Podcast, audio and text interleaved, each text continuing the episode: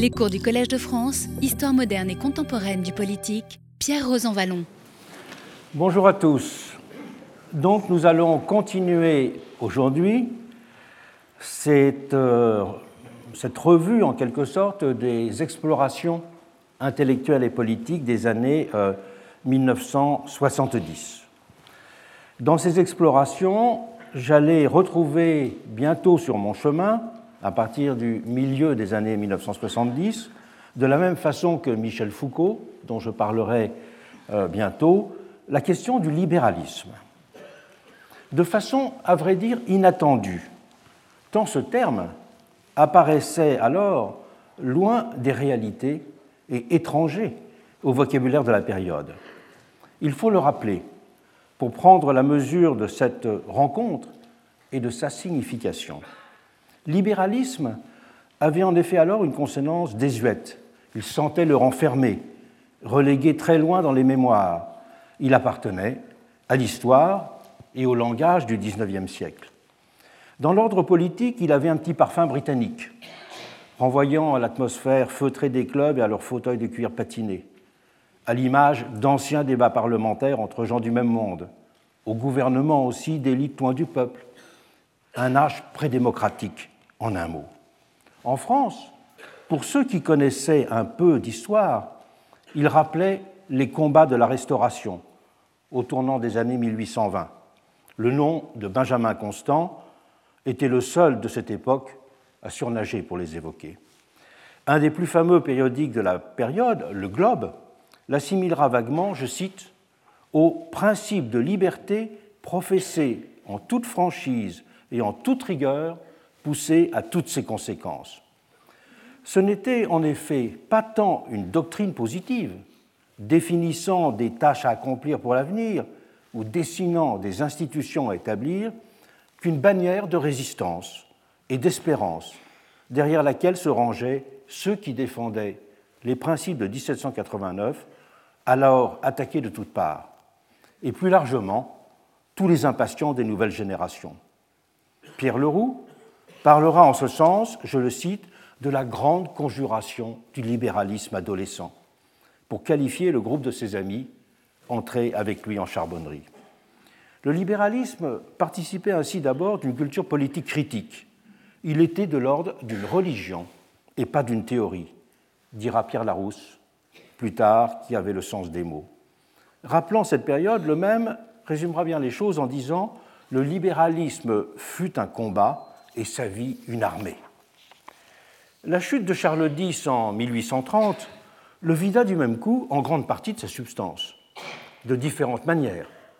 Ceux qui avaient abandonné au début des années 1820 leur rêve politique de Carbonari, après l'échec des complots qu'ils avaient fomentés, avaient reporté leurs espérances sur le terrain de la lutte des idées. Puisqu'on ne pouvait pas changer le présent, on allait préparer l'avenir. Telle avait été leur devise. C'est dans cette perspective qu'un Pierre Leroux s'était précédemment lancé dans l'aventure du globe qu'il avait piloté. L'avènement du régime de juillet rebattra les cartes en les faisant revenir à leurs premières attentes. Plus de libéralisme impuissant, lancera alors Pierre Leroux pour saluer le passage de la publication à la doctrine saint-simonienne transportant ainsi cette publication du terrain mouvant de la critique, dira-t-il, à une action positive de construction de l'avenir.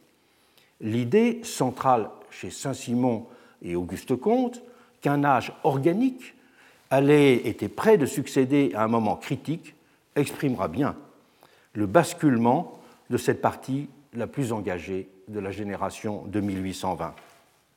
Elle ouvrira tout simplement l'espace intellectuel du socialisme, comme projet de construction d'une société régénérée. Du côté des vainqueurs de juillet, les Thiers et les Guizot, l'heure sera venue d'occuper les places et gouverner le pays. Pour eux aussi, le moment libéral sera passé. En témoignera le fait que la production intellectuelle de ces messieurs sera brutalement tarie. Tous les grands textes caractéristiques de l'esprit libéral dû à la plume des Donou, des Guizot des Constant, pour ne citer qu'eux, avait significativement été concentré sur les moments de basculement menaçants de l'histoire, le retour de Napoléon en 1815 et le tournant réactionnaire de 1820.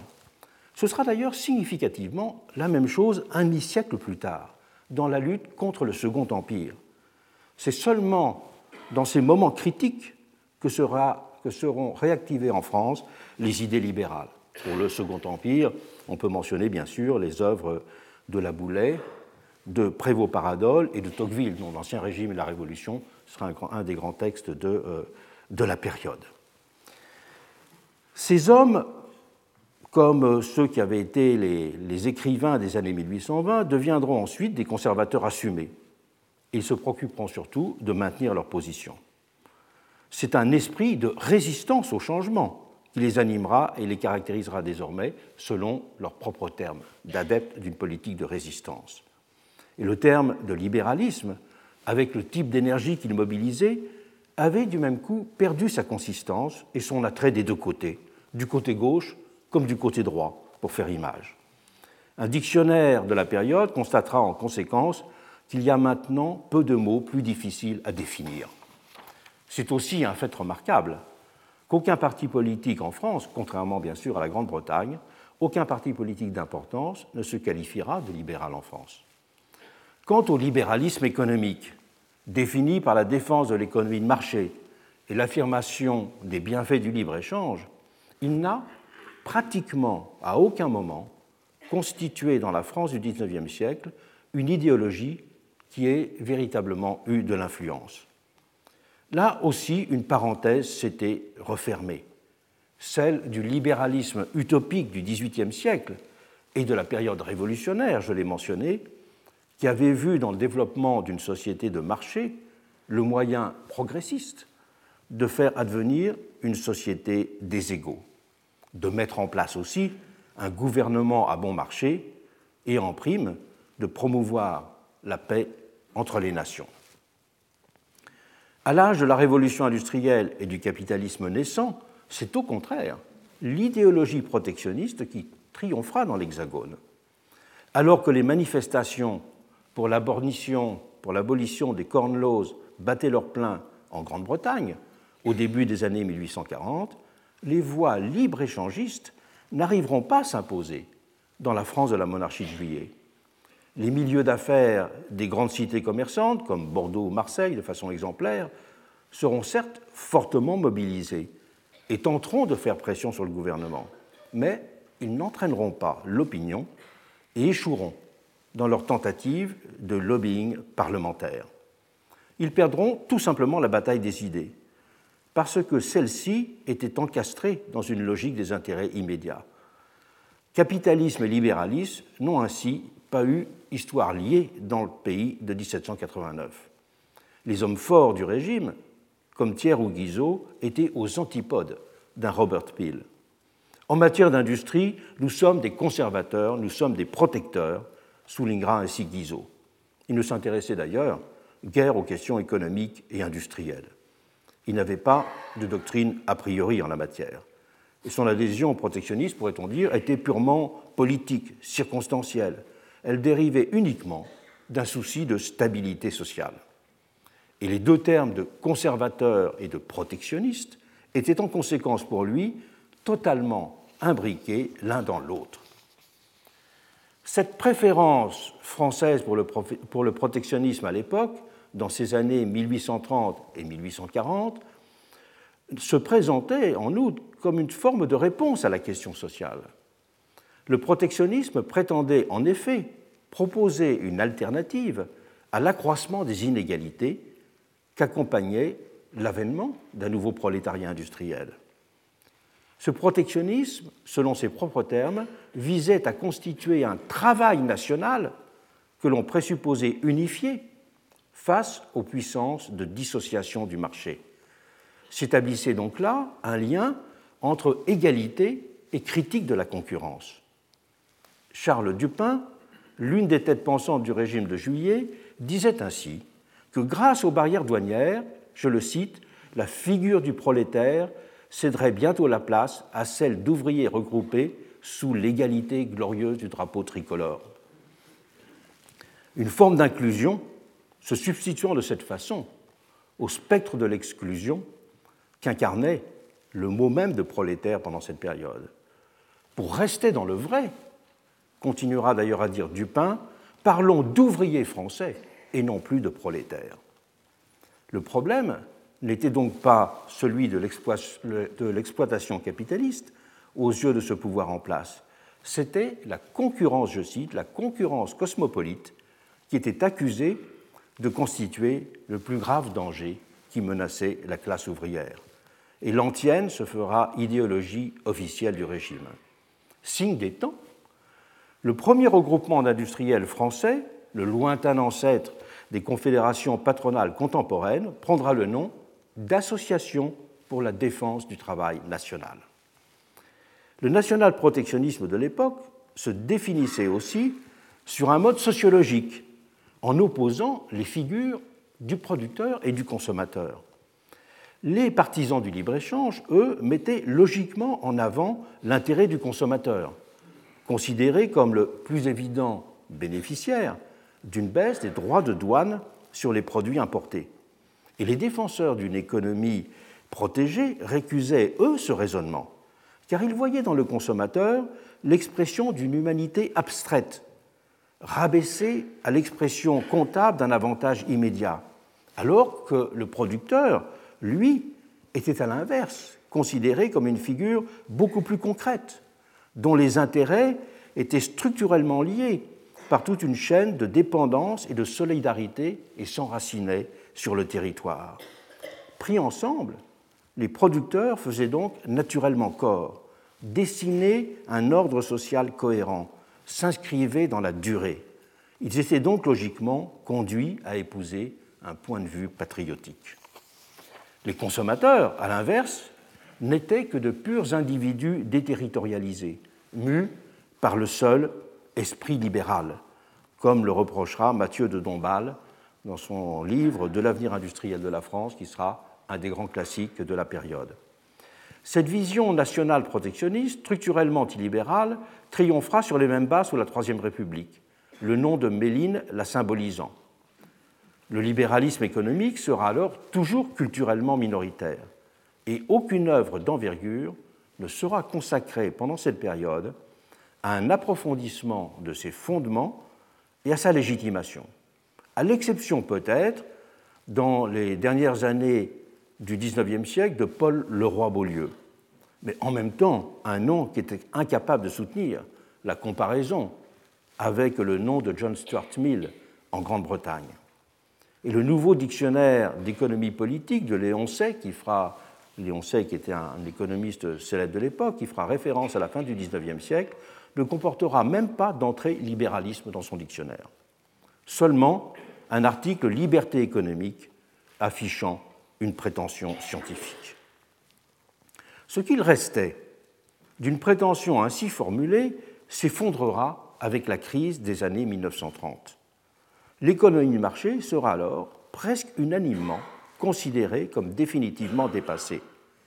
Ceux qui donneront alors le ton et incarneront les idées nouvelles de l'époque, que l'on regroupera sous la bannière des non-conformistes des années 30, le répéteront à l'envie.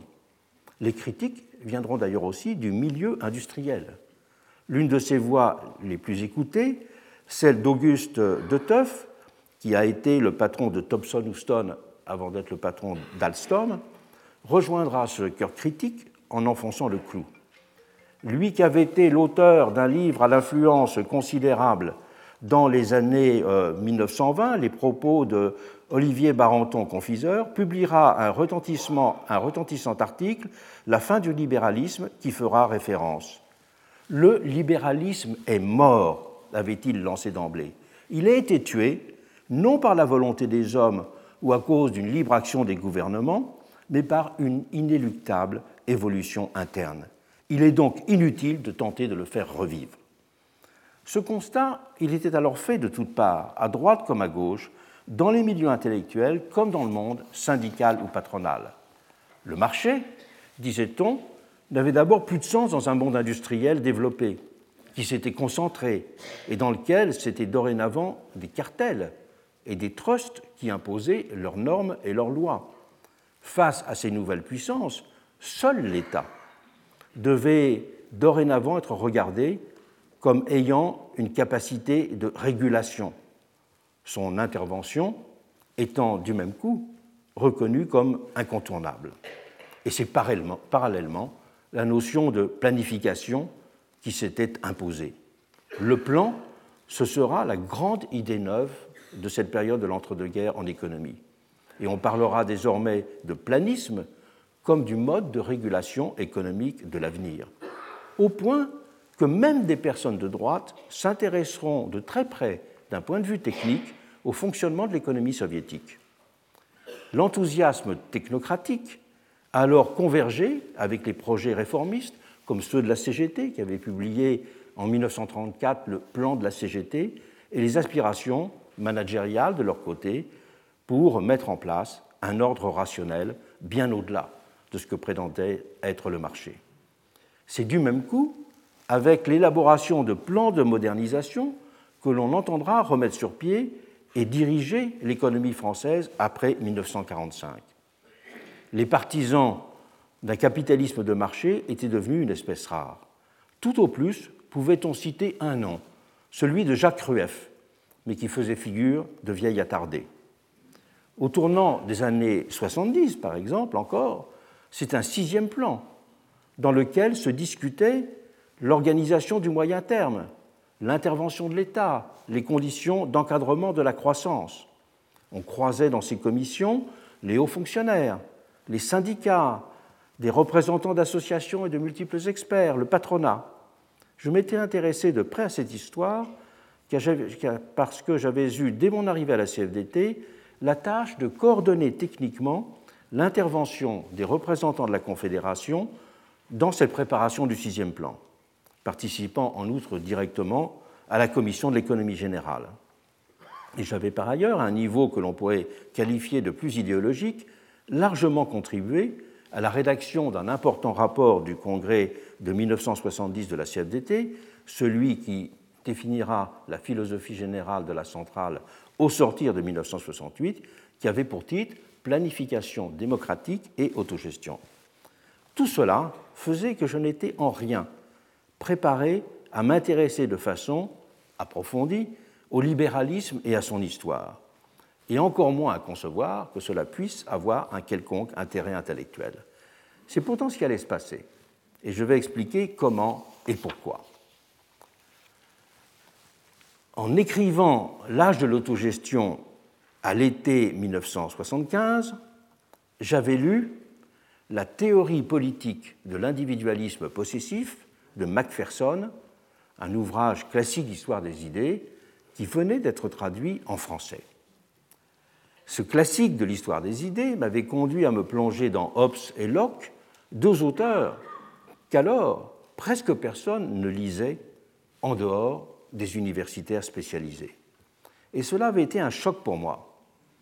Alors que ma curiosité intellectuelle s'était jusqu'alors cantonnée aux marches critiques et dissidentes du marxisme, j'avais entrebâillé la porte d'un monde qui avait l'attrait de l'inconnu, j'allais dire aussi de l'incongru. La notion de propriété de soi, qui était centrale dans l'œuvre de Locke, m'était ainsi paru intéressante pour traduire et instrumentaliser une aspiration de l'époque à voir les individus dotés des moyens d'inventer leur vie personnelle. D'autres notions, comme celle de société civile et d'autonomie, qui s'étaient imposées dans l'après 1968 comme élément d'une nouvelle langue politique, propre à exprimer les mutations du présent, faisaient ainsi signe à des conceptualisations voisines du XVIIIe siècle. J'avais du même coup rédigé une longue note de travail que j'avais intitulée Libéralisme et autogestion. Et j'en avais reproduit quelques éléments dans le livre.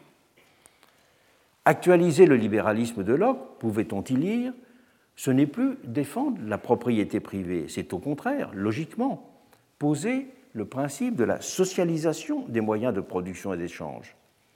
C'est ce qu'avait très intuitivement ressenti une partie du mouvement ouvrier qui identifiait le socialisme à un libéralisme social avec les mots d'ordre du type la mine aux mineurs.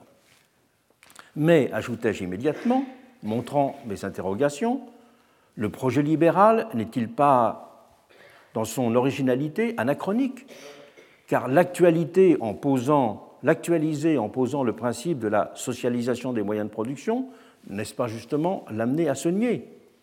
La proposition autogestionnaire, fondée sur la propriété sociale des moyens de production et la planification démocratique, consonne certes avec le projet libéral de limitation du pouvoir étatique et d'un pouvoir propre de la société civile. Mais permet-elle justement de dépasser les apparentes contradictions qu'implique une actualisation du projet libéral Telle était la question, disais-je. Avait été ainsi posée une question dont la réponse était restée en suspens.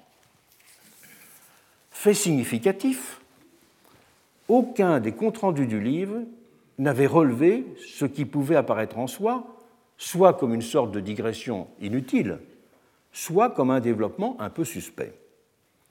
Ni Michel Rocard, qui avait fait son éloge dans Nouvel Observateur, ni Alfred Sauvy dans Le Monde, ni même, la recension du monde diplomatique n'avaient commenté ces pages. Ni non plus les longues notes dans les très académiques Sociologie du travail en France et The American Political Science Review aux États-Unis, qui avait recensé le livre, ni les multiples recensions dans la presse militante, y compris trotskiste. Aucun écho direct non plus de la part des nombreux lecteurs, dont beaucoup étaient des militants syndicalistes et politiques de gauche, voire d'extrême gauche. C'est dire que cela n'était pas apparu comme constituant un sujet. Avait fait exception, mais publié un peu plus tard, un article publié dans le premier numéro de la, de la revue Commentaire, qui était édité sous les auspices de Raymond Aron. Jean Bechler, recensant le livre, y avait dit qu'il ne voyait pas la moindre différence entre le libéralisme et l'autogestion. Cela m'avait intrigué et confirmé en tout cas dans l'idée qu'il y aurait une piste à creuser en interrogeant les premières expressions libérales d'un idéal d'émancipation. Mais je sentais bien en même temps que le problème n'était pas tant de redécouvrir une doctrine oubliée que de comprendre un moment intellectuel et politique. Ce moment, celui des premières formulations du programme moderne d'émancipation. Pensant qu'au-delà des énormes et évidentes différences de contexte, il y avait peut-être des choses intéressantes à retrouver. Cette idée de retourner à des formulations anciennes de l'émancipation n'avait pas seulement trouvé sa source dans la rencontre avec la notion de propriété de soi chère à Locke. Elle était venue plutôt de ma fréquentation de la littérature ouvrière et socialiste du XIXe siècle, dont j'ai parlé précédemment. C'est la centralité, en effet, du mot d'ordre d'abolition du salariat qui m'avait là frappé mot d'ordre qui me semblait retrouver une nouvelle pertinence avec euh, la perspective autogestionnaire. Et avec la vision historique aussi que je me suis maintenant forgé de l'histoire de l'émancipation et de ses différents moments, là, le parallèle m'apparaît évident. Mais j'avais déjà l'intuition assez forte que si les années 1970 marquait une rupture avec les théories sociales et politiques dominantes au XXe siècle, cela invitait à penser le neuf avec une forme d'appui à préciser sur les formulations et les conceptualisations antérieures que l'on pourrait qualifier de premières de l'émancipation. Cette recherche d'un tel point d'appui, je sentais confusément qu'il faudrait la lancer dans trois directions. Avec un retour aux Lumières d'abord. Lumière continentale, avec le rappel de, avec le rappel de l'appel kantien à organiser la sortie de l'homme hors de l'état de minorité, selon sa célèbre formule. Mais les Lumières écossaises également. J'étais arrivé à leur porte en déroulant le fil de l'œuvre de Locke. Car elle aussi avait proposé de penser l'émancipation, mais cette fois sur le mode d'une soustraction à toute forme de dépendance personnelle dans la sphère économique, grâce au mécanisme anonyme du marché. À côté du retour aux Lumières continentales ou écossaises, retour à la Révolution française en second lieu. Et c'est là une expression d'Ernst Bloch dans Droit naturel et dignité de l'homme qui ne m'avait pas quitté depuis que je l'avais vu cité dans un texte d'Henri Lefebvre. Ernst Bloch avait écrit La lumière de 1789 persiste toujours totalement. C'était suggéré qu'il y avait là encore un héritage à revendiquer, à faire fructifier et à activer. Un héritage qui présupposait que 1789 n'avait pas simplement été un moment passager, une étape de transition, celui d'une révolution bourgeoise ensuite accomplie et dépassée par l'impératif d'une révolution sociale, forme véritable de l'émancipation. J'avais pressenti qu'il y avait probablement là un autre moment dont j'ignorais tout à explorer pour revenir aux sources des premières formulations de l'émancipation. Retour nécessaire, enfin, c'est en troisième lieu, à la première histoire du mouvement ouvrier, je l'ai déjà dit, dans laquelle la libération du travail avait d'abord été comprise sur le mode de son indépendance, que ce soit sous les espèces d'un modèle coopératif ou donc avec le mot d'ordre général d'abolition du salariat dont comme je l'ai expliqué dans un cours précédent, il y avait une centralité véritablement de ce mot d'ordre dans le mouvement ouvrier du XIXe siècle. Alors que l'hippodrome, d'un épuisement des figures et des formes constitutives de la deuxième modernité, commençait à se faire sentir, un certain retour à l'origine me semblait ainsi pertinent et même vital, tout en restant encore très vague. En soulignant avec force que ce retour n'avait pour moi rien de passéiste, ce avec quoi il s'agissait en effet de renouer n'était pas de l'ordre de modèles auxquels il aurait fallu donner une nouvelle jeunesse, comme s'ils avaient retrouvé une actualité dans leur historicité native. C'était plutôt des inaccomplissements, des tâtonnements, des échecs, des perversions, des bifurcations qu'il s'agissait à l'inverse d'appréhender. Le but étant de comprendre pourquoi et comment des projets d'émancipation s'étaient enlisés, comment ils avaient été détournés et dégradés, comment certains éléments d'utopie qu'ils renfermaient s'étaient retournés en forme de domination. Habermas allait publier quelques années plus tard un article célèbre ayant pour titre La modernité, un projet inachevé. Un article qui était publié en 1981 dans la revue Critique. Je ne pouvais évidemment pas connaître cet article à cette époque, mais c'est bien dans ce type de direction qu'il me semblait devoir aller.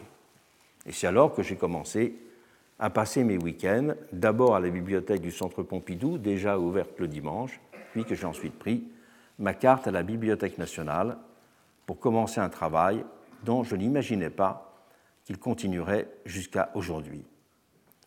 Le terme de libéralisme était celui qui paraissait le plus simple à utiliser pour qualifier de façon commode et ramassée cette première génération des paradigmes de l'émancipation.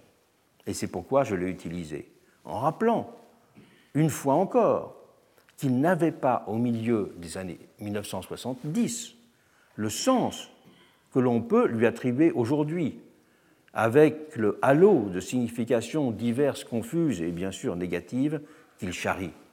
Et aussi celui qu'il commencera à prendre, mais seulement quelques années plus tard, avec l'arrivée au pouvoir de Margaret Thatcher en 1979, et l'entrée en fonction de Reagan en 1981.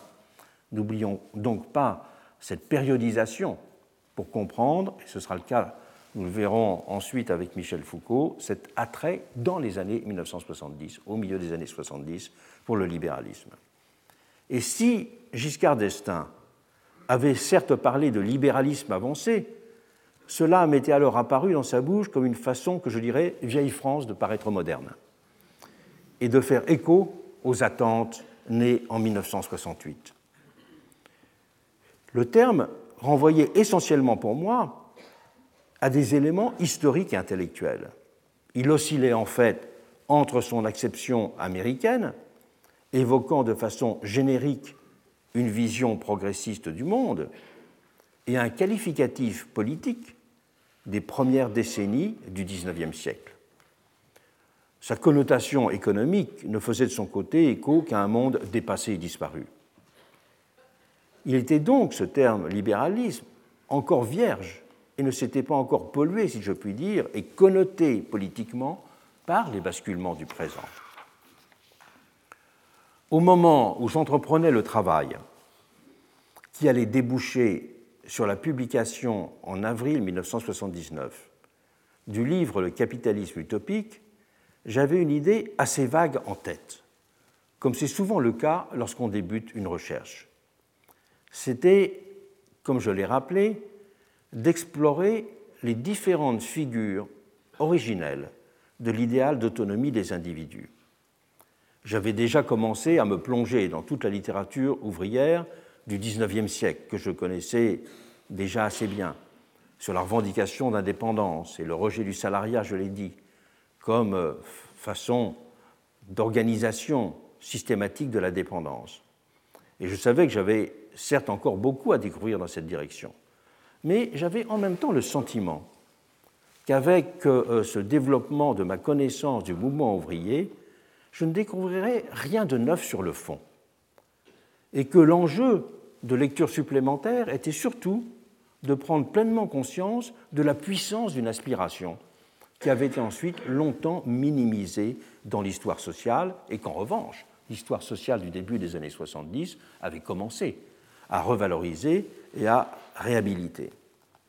Des lectures supplémentaires dans ce domaine de l'histoire sociale auraient en fait, je le pressentais, un intérêt essentiel qui était d'ordre comparatif c'est de bien voir ce qu'était la spécificité américaine de cette question comparée à celle du mouvement ouvrier et de la vie, sociale en Europe.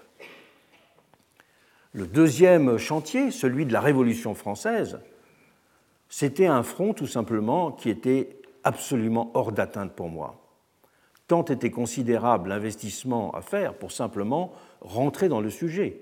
Et le fait qu'à l'époque, l'histoire de la Révolution française ne pénétrait dans, je dirais, la culture générale que de façon extrêmement limitée.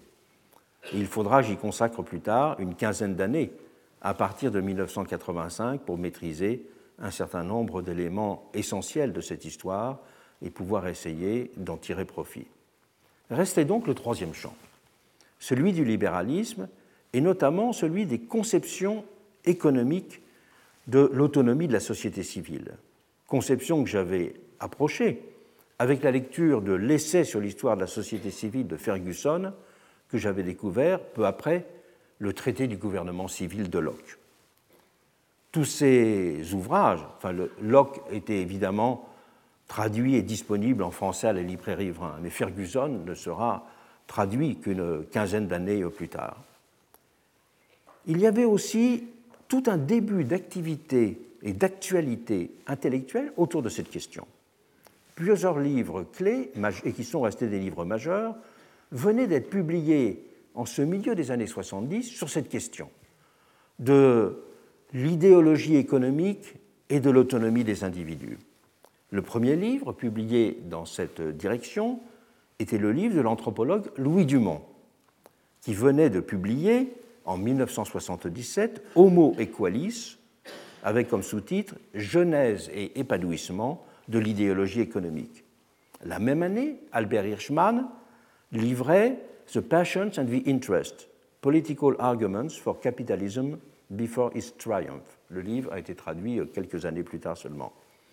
Dumont était un anthropologue, spécialiste de l'Inde, et qui avait donné dans les années 1960 un livre très remarqué qui a vu pour titre Homo hierarchicus, qui était un essai théorique sur le système jugé archaïque des castes et une réflexion sur les conditions dans lesquelles ce système archaïque perdurait dans euh, l'Inde moderne. Après avoir, dans ce livre Homo hierarchicus, décrit le prototype d'une civilisation qu'il avait qualifiée de holiste, le terme de holisme était déjà un terme admis, mais c'est, peut dire, Louis Dumont qui lui donnera une véritable centralité conceptuelle à ce moment-là.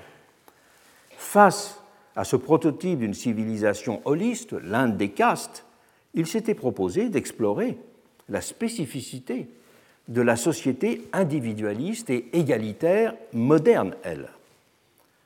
Et c'est cette lecture de Louis Dumont, qui sera d'ailleurs ensuite membre du jury d'un de mes livres, cette, lecture de Louis Dumont m'avait conduit à lire Mandeville et sa fable des abeilles, et c'est en lisant euh, ce, livre, euh, Homo, Homo Equalis, que j'ai découvert des textes d'Adam Smith qui m'ont donné envie de découvrir les figures clés de l'école écossaise. Et sa volonté de comprendre la modernité à partir de la rupture avec le monde holiste avait fait croiser à Dumont la route d'un autre livre fondamental, qui n'était pas non plus traduit en français à l'époque et qui ne sera là aussi que beaucoup plus tard, c'est l'ouvrage de Karl Polanyi, La Grande Transformation. Cet ouvrage de Karl Polanyi, La Grande Transformation, sera une lecture pour moi décisive, ainsi que celle surtout de ces grands travaux d'anthropologie économique qui, eux, avaient été traduits en français. Le livre euh, en anglais s'appelle Trade and Market in the Early Empires, et en français, bizarrement, il aura comme titre Les systèmes économiques dans l'histoire et dans la théorie, ce qui n'a rien à voir avec le contenu du livre. Mais ce qui était très intéressant avec cet ouvrage de Polanyi, Trade and Market in the Early Empires, c'est qu'il avait montré que le propre des sociétés libérales avait été de constituer une exception historique dans l'histoire des sociétés, parce qu'elles avaient constitué de façon inédite l'économie en sphère d'activité autonome, désormais séparée des autres dimensions de la vie sociale. Ce qui caractérisait les sociétés traditionnelles, disait Polanyi, c'est justement que l'économie est embedded, encastrée dans euh, l'ensemble du système des rapports sociaux, des visions symboliques et des visions politiques euh, aussi. Si Albert Hirschman, de son côté, soulignait également que c'était bien la naissance de l'idéologie économique qui avait permis le développement du capitalisme, il avait mis, lui, l'accent sur les raisons qui expliquaient ce développement du capitalisme.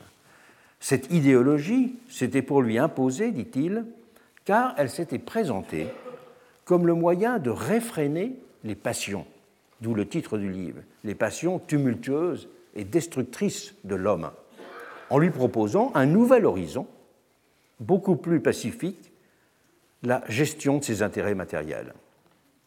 Et Montesquieu, James Toyart, auquel Hirschman faisait une grande place, et John Millard, qui est euh, aussi de l'école écossaise, avaient ainsi invité leurs contemporains à célébrer, selon une formule célèbre de l'époque qu'a rappelé et commenté longuement Hirschman, le doux commerce, la poursuite du bien-être, étant un facteur de pacification intérieure en même temps que de concorde entre les nations.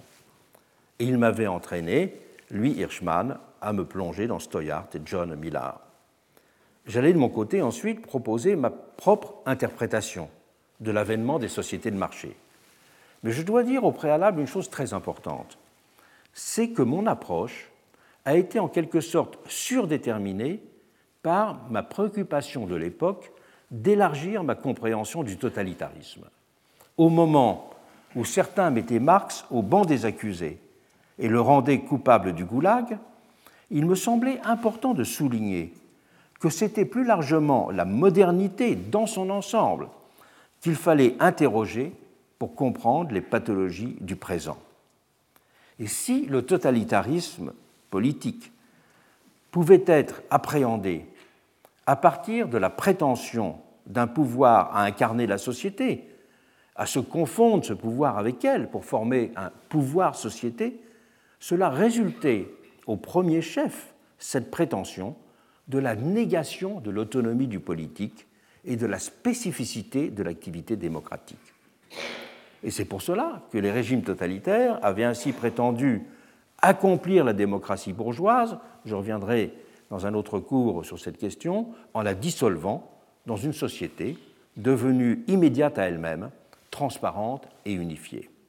Or, j'avais découvert que cette vision d'une abolition du politique était aussi celle des théoriciens de la société de marché comme Adam Smith, même si elle était chez lui exprimée dans les termes d'une utopie dont aucun parti politique ne voulait être l'instituteur, ce qui était une différence fondamentale. Et si c'était l'autonomie des individus et non pas l'homogénéité de la société qui était poursuivie, autre différence encore plus fondamentale.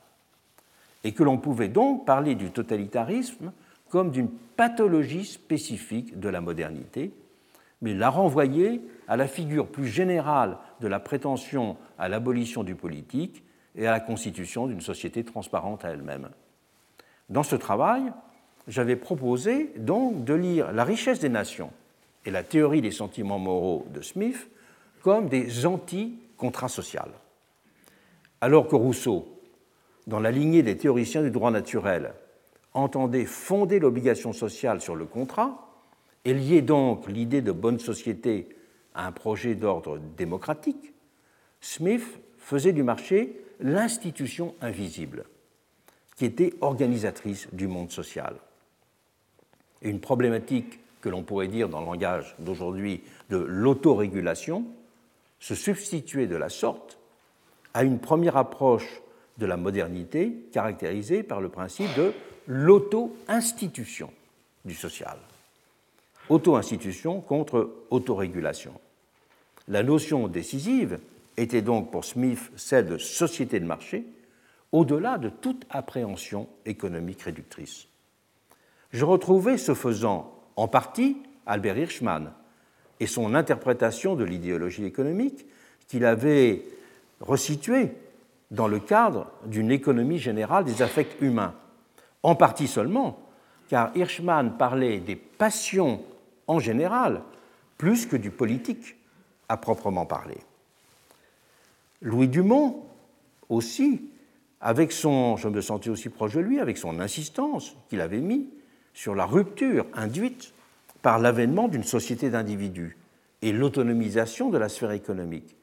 Mais je ne le suivais qu'en partie seulement, car Louis Dumont n'envisageait pas la nature du lien entre libéralisme et capitalisme. Il n'avait pas souligné, en outre, que la question de l'idéologie économique était celle d'un nouveau mode de construction du social et pas simplement celle de l'avènement de l'individu. Je me séparais ainsi d'eux en radicalisant, pourrait-on dire, la notion de société de marché, à partir de laquelle Smith reconstruisait l'idée de nation et en mettant l'accent sur la dimension antipolitique de son œuvre, ce qui permettait, c'était pour moi un des intérêts de cette recherche, de faire dialoguer philosophiquement et anthropologiquement l'œuvre de Smith avec celle de Marx. Pour moi, Smith n'était en effet pas tant le père fondateur de l'économie politique que le premier théoricien systématique du dépérissement de la politique. Postérieur à ces deux ouvrages, le capitalisme utopique était en même temps contemporain de la première réception en France, toute première réception en France, d'œuvres comme celle de von Mises et de Hayek, ou encore de l'école de Virginie, notamment avec les travaux de Tullock et de Buchanan. Et c'est aussi avec ces travaux qui commençaient à faire parler d'eux que je voulais rompre des lances. Avec eux, un certain renouveau du libéralisme prétendait en effet, et on verra l'importance de ce thème tout à l'heure, prétendait en effet s'inscrire dans une vision contestataire de l'ordre établi. On voyait ainsi, à partir du milieu des années 70 aux États-Unis, des économistes se dire anarcho-capitalistes. Et c'est ce qui avait séduit certains chez Hayek. Voilà en effet ce que Hayek avait écrit dans Le socialisme et les intellectuels. Ce dont nous manquons, avait écrit Hayek, en des termes qui m'avaient évidemment alerté.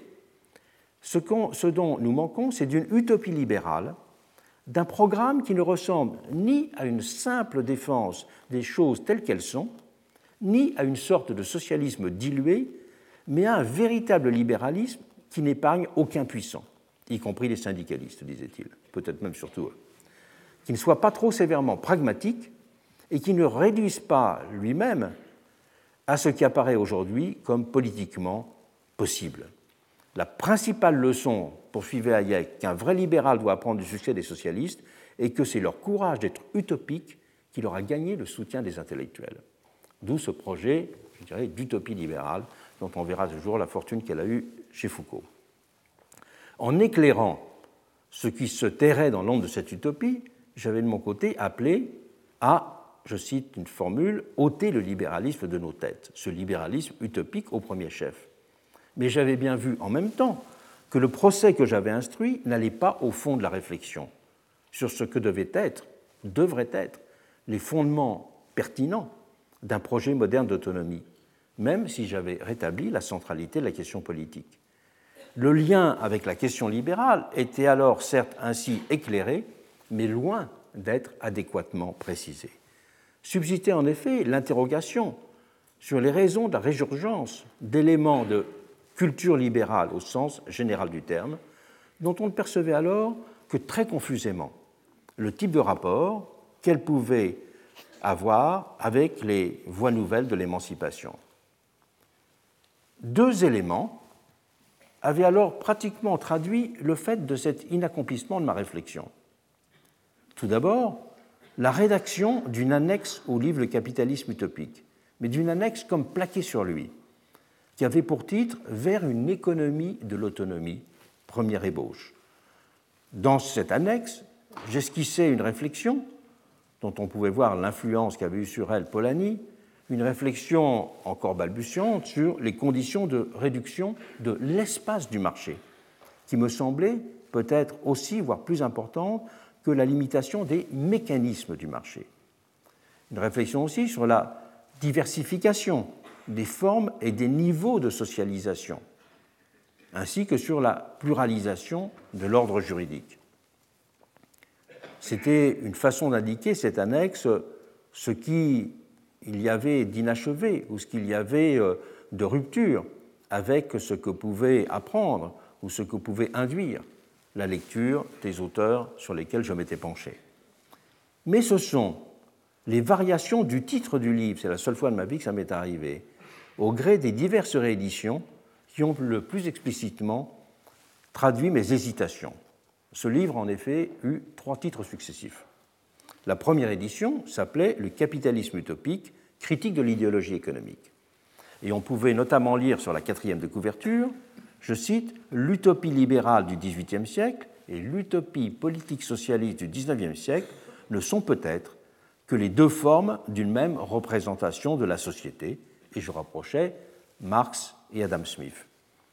Et cette quatrième de couverture concluait, je cite, Capitalisme et totalitarisme sont les deux monstres engendrés par l'utopie du XIXe siècle. La deuxième édition en poche, publiée dix ans plus tard seulement, avait eu un titre neutre, euh, beaucoup plus explicite, puisque le livre s'était désormais appelé Le libéralisme économique, histoire de l'idée de marché. Je m'étais laissé faire par l'éditeur, c'est la seule fois de ma vie, qui m'avait demandé de changer le livre, puisqu'à l'époque le mot libéralisme était plus à la mode, donc il m'avait dit qu'il faut absolument changer le titre du livre. En même temps que l'annexe était supprimée, car euh, j'avais clairement pris conscience du fait qu'il y avait là quelque chose d'inachevé. En même temps, j'ajoutais une préface qui discutait de l'unité de l'objet libéralisme. J'y soulignais que le libéralisme n'avait pas d'unité comme doctrine, mais ne pouvait désigner au singulier que, je cite, la culture en travail du monde moderne, c'est-à-dire qu'il définissait un champ problématique. Une troisième édition a encore changé le titre, quelques années plus tard, qui a rétabli, sur mon insistance, à la fois l'annexe qui avait été oubliée et une partie du titre original puisque le livre tel qu'il est encore édité aujourd'hui s'appelle Le capitalisme utopique, histoire de l'idée de marché. Et une nouvelle préface, qui, a pour titre Le marché et les trois utopies libérales, complète désormais l'analyse en traitant des différentes figures d'une nébuleuse antilibérale de droite, aussi bien que de gauche, dont on commençait clairement à distinguer l'émergence, avec les tensions autant que les rapprochements inédits qui la structuraient.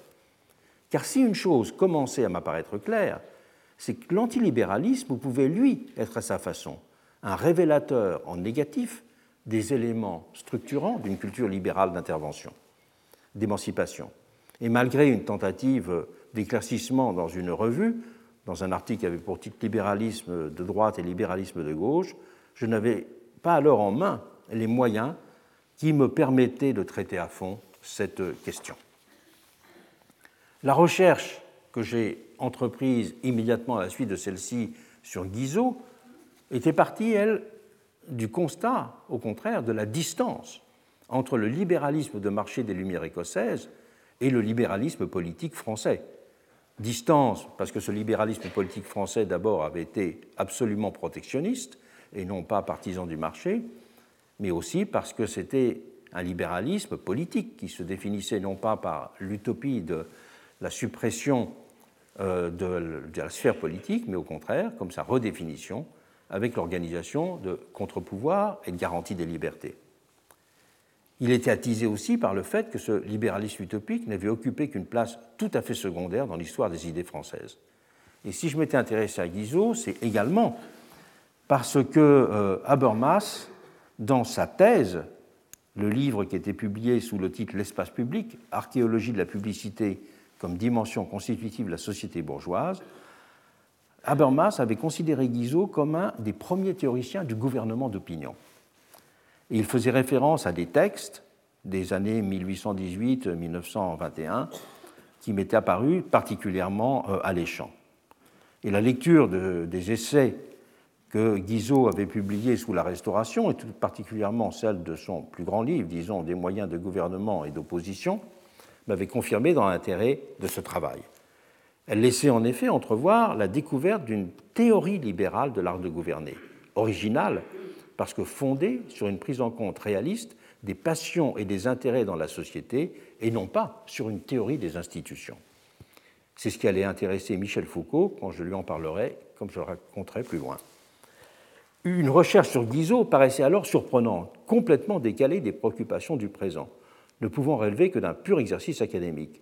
Je me souviens d'avoir alors croisé dans une réunion Alain Touraine, qui m'avait interpellé d'un air un peu désolé en me disant Il paraît que vous écrivez sur Guizot, comment vous pouvez vous intéresser à ça?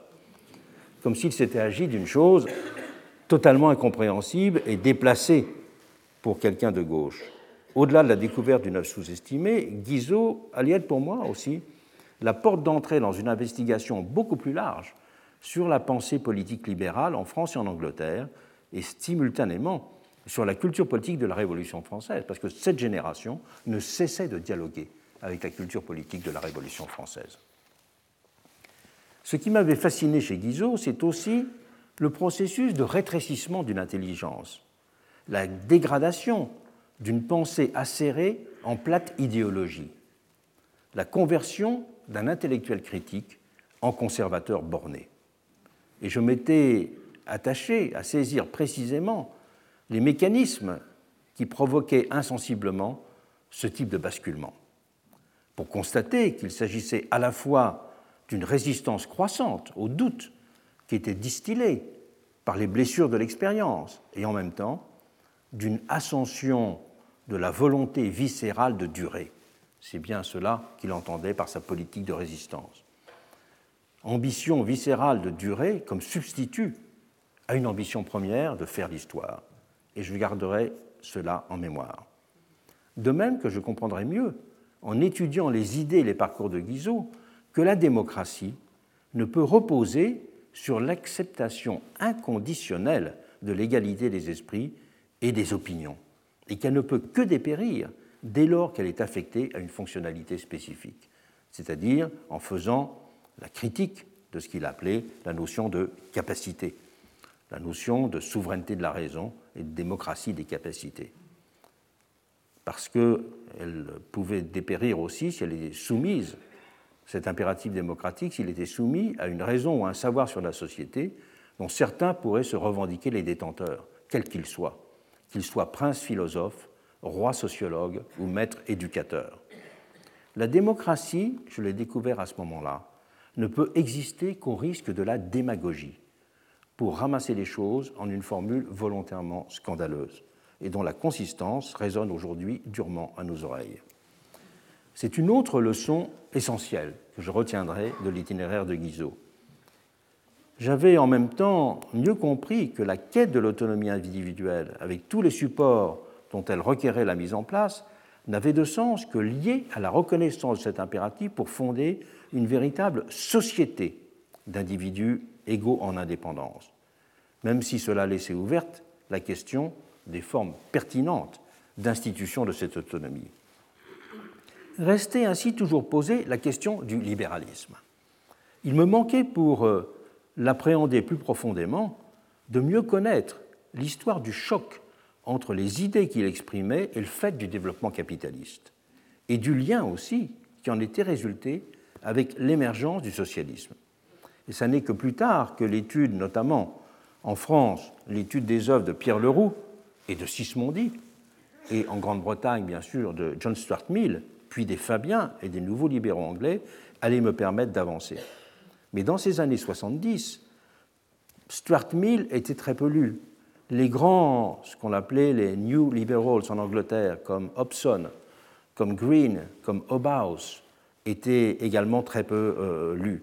De même qu'étaient très peu lus Béatrice et Sidney Webb. Et de même qu'aux États-Unis, l'œuvre gigantesque de John Dewey, qui maintenant devient très, commence à être assez largement traduite en français, était tout à fait inconnue. Or, ce qu'avaient en commun toutes ces œuvres, ces œuvres de Stuart Mill, de Green, de Hobhouse, de Hobson, de John Stuart Mill et de Dewey, et on pourrait même ajouter Keynes, qui se situait dans cette lignée-là, c'est d'avoir essayé de travailler à l'intérieur, je dirais, euh, euh, de l'idée initiale du libéralisme, pour la transformer et pour la faire euh, évoluer. Il y a donc eu en Grande-Bretagne, aux États-Unis, toute une tradition, je dirais, de la, du travail intellectuel dans le libéralisme qu'il n'y avait absolument pas en, France. Et c'est pour cela que la réflexion sur le libéralisme était aussi balbutiante au XIXe siècle. Au, pardon, au XIXe siècle, dans le milieu des années 1970, vous voyez, au bout d'une heure, je suis un petit peu fatigué. Et maintenant, nous allons euh, aborder la deuxième dimension de cette euh, exploration du libéralisme en compagnie de Michel Foucault, parce que c'est les conditions dans lesquelles aussi j'ai fait sa connaissance et réfléchi avec lui.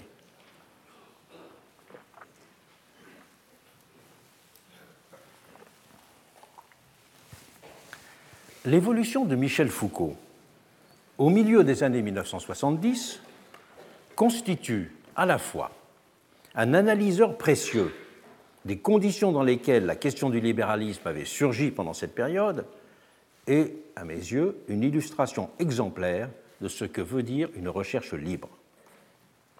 En 1976, il était au sommet de sa gloire. Alors qu'il avait publié en 1975 Surveiller et punir, un de ses plus grands succès éditoriaux, son histoire de la folie à l'âge classique, qui était devenue introuvable parce qu'elle avait été initialement publiée chez Plomb, était rééditée par Gallimard en 1976 et paraissait à l'automne de la même année 1976 La volonté de, savoir, qui avait, été, qui avait été présentée comme le premier volume d'une histoire de la sexualité destinée à l'époque en Comté 6. Et ce dernier travail marquera une évolution notable de son œuvre.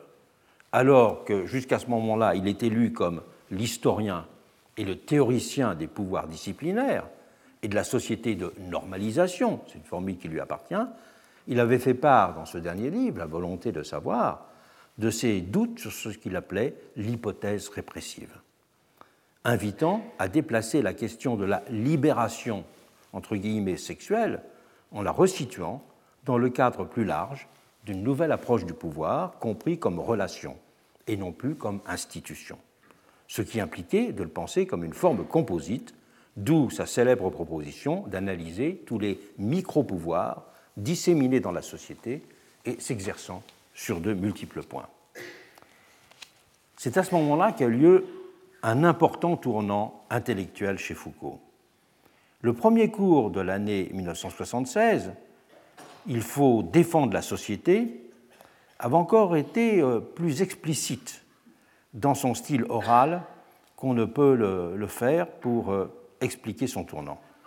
Et je cite longuement ce début du premier cours de Foucault, tant il rend bien compte de l'état d'esprit qui était le sien à cette période charnière. Pour euh, bien comprendre ce que disait Foucault à l'époque, il faut rappeler le titre de ses précédents cours. Il avait fait sa leçon inaugurale en 1970 et commencé donc il faisait toujours ses cours en début d'année. Son premier cours, en 1971, avait pour titre La volonté de savoir. Ce sera le titre du livre ensuite sur la sexualité. Le deuxième cours de 72, Théorie et institutions pénales. Le cours de 73, La société punitive. Le cours de 74, Le pouvoir psychiatrique. Et le cours de 1975, Les anormaux. Et voilà ce que dit Foucault après avoir donc euh, fait ces cinq cours. Il dit Alors, qu'est-ce que je voulais vous dire cette année? C'est que j'en ai un peu assez.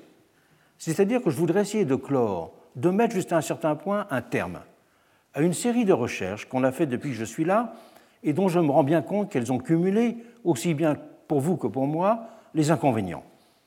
C'étaient des recherches qui étaient fort voisines les unes des autres, sans arriver à former un ensemble cohérent ni une continuité. C'étaient des recherches fragmentaires, dont aucune, finalement, n'est arrivée à son terme et qui n'avaient même pas de suite, des recherches dispersées et en même temps très répétitives qui retombaient dans les mêmes concepts. C'étaient des petits propos sur l'histoire de la procédure pénale, quelques chapitres concernant l'évolution, l'institutionnalisation de la psychiatrie au XIXe siècle, des considérations sur la sophistique ou la monnaie grecque ou sur l'Inquisition au Moyen Âge, l'esquisse d'une histoire de la sexualité, ou en tout cas d'une histoire du savoir de la sexualité à travers les pratiques de la confession au XVIIe siècle, ou les contrôles de la sexualité enfantine au XVIIIe siècle, XIXe siècle, le repérage aussi de la jeunesse d'une théorie et d'un savoir de l'anomalie, avec toutes les techniques qui lui sont liées. Tout cela piétine, ça n'avance pas. Tout ça se répète et n'est pas lié. Au fond, cela ne cesse pas de dire la même chose, et pourtant peut-être cela ne dit rien. Cela s'entrecroise dans un embrouillamini peu déchiffrable, peu déchiffrable qui ne s'organise guère. Bref, comme on dit, ça n'aboutit pas. Et avec l'ironie qui lui était coutumière, il se demandait s'il ne fallait pas imputer les raisons de ce caractère fragmentaire, répétitif et discontinu de ses travaux depuis son entrée au collège, je le cite, à une paresse fiévreuse, celle qu'affectent caractériellement les amoureux des bibliothèques. Il évoquait, pour justifier son cheminement, la grande, tendre et chaleureuse franc-maçonnerie de la révolution inutile. Comment donc penser au-delà de cette notion de répression qui avait précédemment sous-tendu son travail? Placé sous le signe d'une critique des visions étroitement juridiques de la souveraineté, le cours charnière de 1976 peut être considéré comme une première exploration des opérateurs de domination, selon son expression, de la guerre aux pratiques de la raison d'État à l'âge classique et au totalitarisme du XXe siècle il poursuivra dans cette voie en 1978. Foucault ne fera pas court en 1977, il aura une année sabbatique. Il poursuivra dans cette voie en 1978, notamment avec ses fameux développements très cités actuellement sur le pouvoir pastoral, inscrit dans le projet de former une grille générale d'analyse de ce qu'il a appelé la gouvernementalité. L'expression fera date. Et c'est dans le cours de 1979, naissance de la biopolitique, qu'il effectuera le tournant majeur en mettant la question du libéralisme au cœur de sa réflexion. Il faut d'abord souligner qu'il n'y a aucun rapport entre le titre du cours et son contenu, pour une raison très simple, c'est que nous devons donner les titres de nos cours au mois de mai, mais nous commençons nos cours au mois de janvier. Donc euh, si on change d'idée pendant l'été, peut-être que comme tout est imprimé, on est obligé de garder le titre. Voilà. Moi, cette année, je voulais faire un autre cours et au dernier moment, je l'ai changé pour euh, celui-ci. Sinon, ben voilà, vous auriez eu euh, un cours sur les critiques de la modernité. Je redis la même chose qu'aujourd'hui quand même. Et c'est au moment où il s'attelait à cette entreprise que j'ai rencontré Foucault. Je l'avais croisé pour la première fois au Forum sur l'expérimentation sociale qui avait été organisé par la revue Faire et le Nouvel Observateur en septembre 1977. Il m'avait alors dit être heureux de se trouver là comme un simple participant. Il s'était inscrit dans l'atelier médecine de quartier et dans le dossier consacré à l'événement par le Nouvel Observateur, il avait donné une interview dans lequel il disait notamment J'écris et je travaille pour les gens qui sont là, ces gens nouveaux qui se posent des questions nouvelles. Et deux mois plus tard, j'avais publié euh, pour une nouvelle culture politique, et il m'a écrit la chose suivante. Il m'a dit Votre livre m'a énormément plu et intéressé. Il me semble qu'il y a là, de notre présent, une perception remarquable, non seulement un diagnostic juste, mais aussi l'indication d'une percée. Nous avions tous besoin d'une analyse tranchante et qui pourtant ne soit pas immobilisante. Merci de l'avoir écrite. Quand à 28 ans on reçoit une lettre comme ça de Michel Foucault, on est content. Il me contactait quelques jours plus tard pour m'inviter à déjeuner, ce que nous fîmes au tout début 1978, avant qu'il ne commence son cours. Et il m'avait alors pressé de questions sur la deuxième gauche, et s'il savait évidemment ce que représentait Michel Rocard, je lui avais alors fait découvrir ce qu'était le monde de la CFDT et la dynamique indissociablement intellectuelle et sociale qui s'y développait alors en résonance avec elle à milieu des formes de relations organiques entre le politique et social qui restaient alors dominantes dans l'univers communiste. Et l'idée d'une alternative progressiste à la gauche du programme commun l'avait particulièrement intéressé. Il m'avait aussi dit être désireux de trouver de nouveaux modes d'intervention intellectuelle dans la société. Et lorsque nous nous revîmes peu de temps après, il me parla ainsi d'un projet qu'il avait de reportage d'idées, qu'il mettait sur pied avec le Corriere de la Sera, et c'est dans ce cadre-là que lui ira en Iran, comme on le sait, hein, en me proposant d'en réaliser un sur l'autogestion yougoslave. Mais j'étais alors trop absorbé par le travail qui allait aboutir au capitalisme utopique pour accepter, mais on avait continué à évoquer des projets de cette nature à l'occasion de déjeuners décidés de façon impromptue lorsqu'il nous arrivait assez souvent de nous croiser à la Bibliothèque nationale rue de Richelieu. Bibliothèque qu'il a fréquentée assidûment avant de la délaisser pour aller travailler sur les pères de l'Église à la bibliothèque du Sauchoir, des dominicains du Sauchoir, qui était euh, dans le 13e arrondissement. Et continuant cette réflexion sur les modes d'intervention intellectuelle, nous étions ainsi retrouvés un jour à Antenne 2, dans le bureau d'Hervé Brusini, un des responsables de la chaîne, et il m'avait demandé de me joindre à lui pour évaluer la faisabilité d'un nouveau type d'émission que la chaîne souhaitait produire avec sa contribution pour lier la réflexion intellectuelle à l'actualité. Il y aura quelques éléments de ce projet qui seront publiés sous le titre d'une émission L'histoire immédiate à partir d'avril 1982. Mais c'est surtout autour de la question du libéralisme que nos discussions se sont nouées alors principalement. Lorsque le Capitalisme utopique fut publié en avril 1979, il m'invita à venir le présenter et à le discuter avec lui au collège, alors qu'il venait tout juste de terminer son cours Naissance de la biopolitique.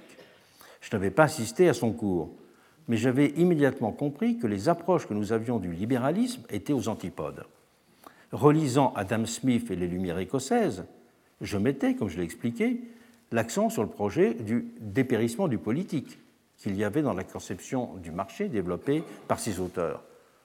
Sous-tendu qu'était cette conception par l'utopie donc d'une société transparente et immédiate à elle-même. Alors que lui me disait comprendre le libéralisme tout autrement, comme une technologie politique instaurant un nouvel âge de l'action gouvernementale. Si vous avez raison, j'ai tort, m'avait-il lancé à l'issue d'une longue discussion, avec son rire de perplexité généreuse ironique. Cela ne l'avait pas empêché de mentionner et de commenter mon livre dans le résumé de son cours. Et je n'avais, à vrai dire, alors pas complètement profité de ces échanges qui étaient restés dissymétriques du fait de l'inégalité d'informations que nous avions sur nos travaux respectifs. Car si j'avais bien pris la mesure de son évolution, disons, politique, qui nous avait rapprochés, pour faire vite, je n'avais pas clairement pris conscience de la profondeur de la rupture intellectuelle qu'il est en train d'accomplir à l'époque. En en restant, comme presque tout le monde, à la volonté de savoir, je n'avais en effet pas le moyen de l'apprécier. C'est en effet toujours le Foucault de surveiller et punir qui restait socialement et intellectuellement considéré et partout discuté comme on a témoigné avec éclat la publication en 1980 d'un ouvrage sous l'auspice de Michel Perrault de Maurice Agulon, qui avait pour titre L'impossible prison, et qui était une discussion de Foucault centrée sur surveiller et punir.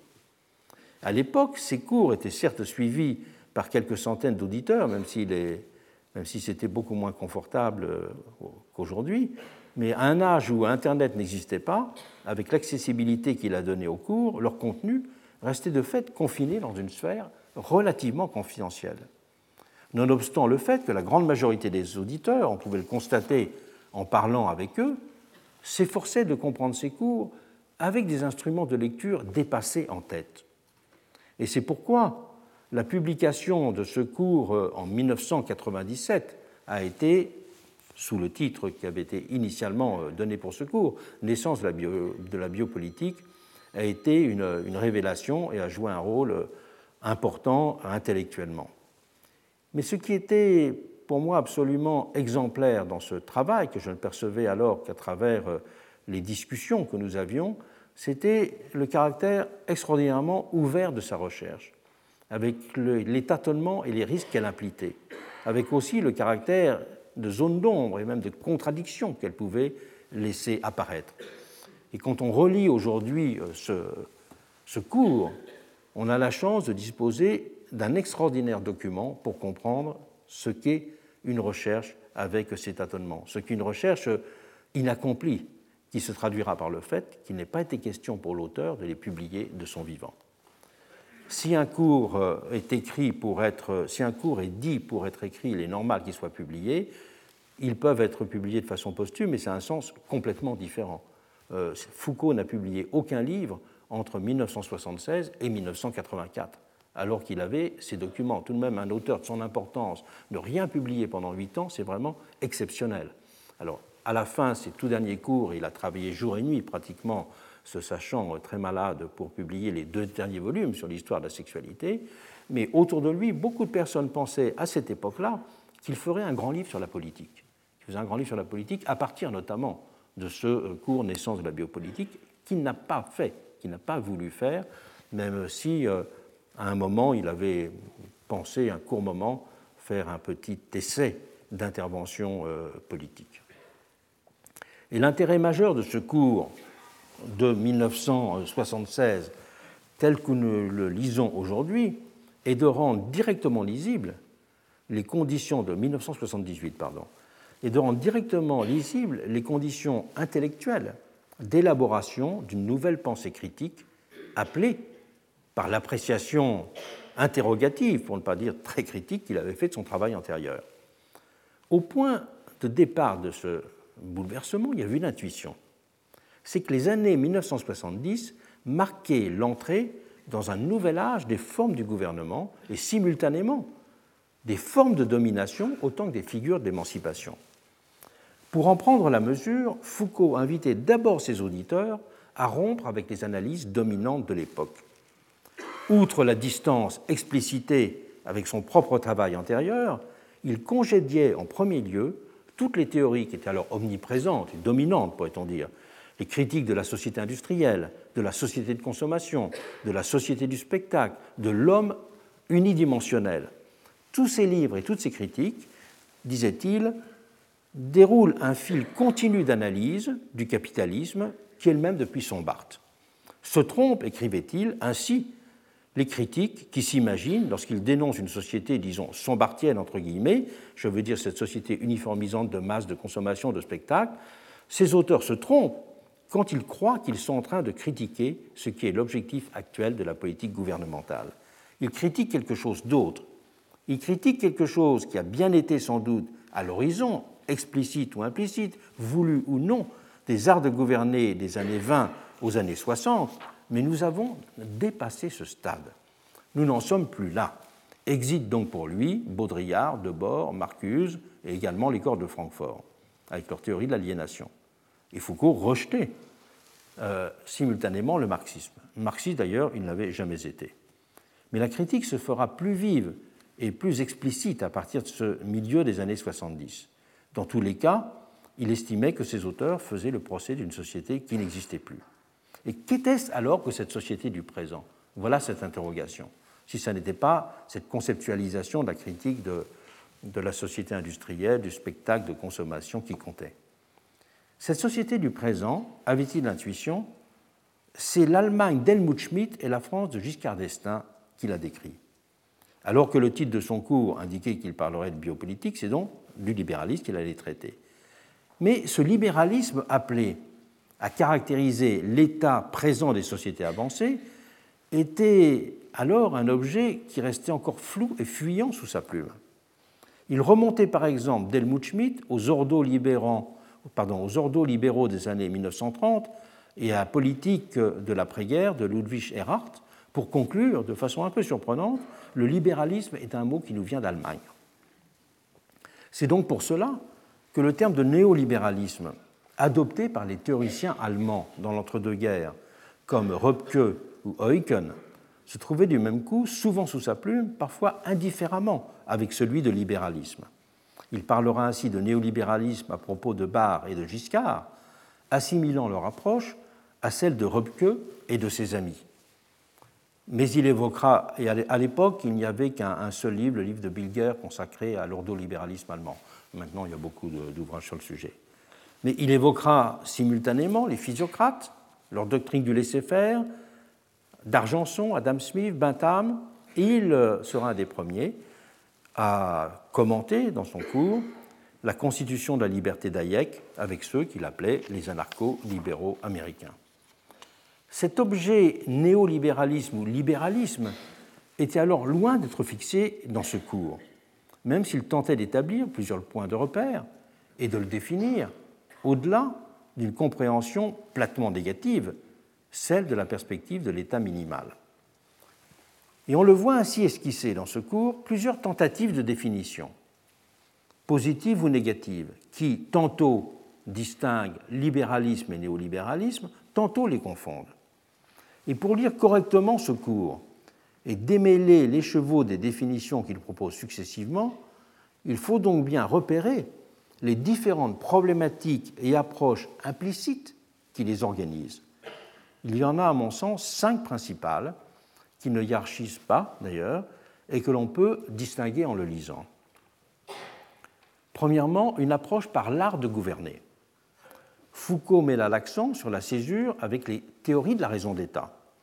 C'est un point qui lui permet d'établir un lien avec ses travaux antérieurs sur le pouvoir pastoral ou les théories classiques de la souveraineté étatique la nouvelle raison gouvernementale libérale, dans ce cas, est replacée dans le cadre d'une évolution qui part des théories morales du pouvoir, les théories qui sont celles illustrées par les miroirs des princes, donc une théorie, pourrait-on dire, extrinsèque du pouvoir, à une conception ensuite de la raison d'État, qui est fondée à l'inverse sur la recherche intrinsèque des conditions de renforcement d'une puissance ayant sa propre finalité. Suivant ces deux étapes, pourrait-on dire, d'une théorie morale extrinsèque à une théorie de la raison d'État intrinsèque, la raison libérale, elle s'appréhende comme un projet d'un art de gouverner qui est limité aux nécessités techniques de la gestion collective. Et Foucault suggérait là que le développement de l'économie et son autonomisation avaient joué le rôle majeur.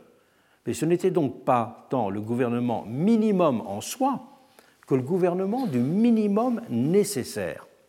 L'appréhension de la nécessité étant bien sûr sujette à discussion, comme le montrait le débat permanent sur les agendas et les non-agendas de l'État.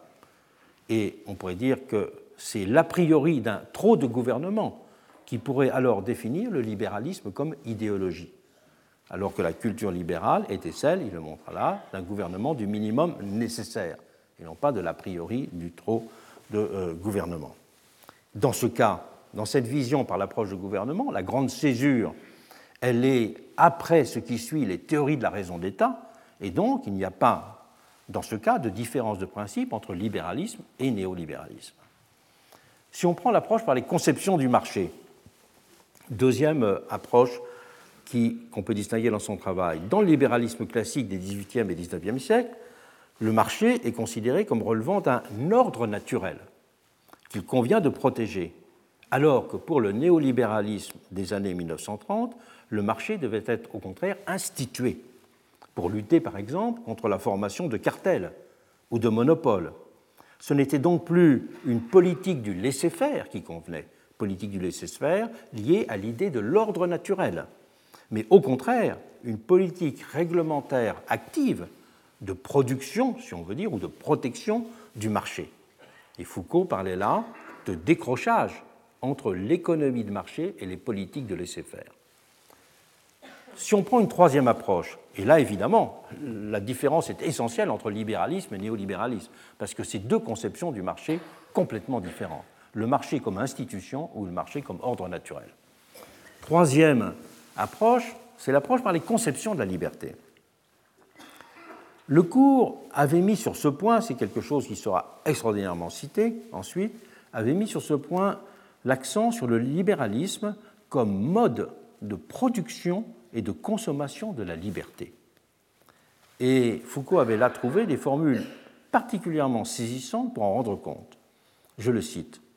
Si j'emploie le mot libéral, avait-il dit, c'est d'abord parce que cette pratique gouvernementale qui est en train de se mettre en place ne se contente pas de respecter telle ou telle liberté. Plus profondément, elle est consommatrice de liberté. Elle est consommatrice de liberté dans la mesure où elle ne peut fonctionner que s'il y a effectivement un certain nombre de libertés. Liberté du marché, liberté du vendeur et de l'acheteur, liberté d'expression, liberté de discussion, du droit de propriété, etc. La nouvelle raison gouvernementale a donc besoin de liberté. Le nouvel art gouvernemental consomme de la liberté, c'est-à-dire qu'il est bien obligé d'en produire. Le nouvel art gouvernemental va donc se présenter comme gestionnaire de la liberté, non pas au sens impératif, soit libre, avec la contradiction immédiate que cet impératif peut porter. Ce n'est pas le soit libre que formule le libéralisme. Le libéralisme formule ceci simplement, je reprends l'expression de Foucault, je vais te produire de quoi être libre.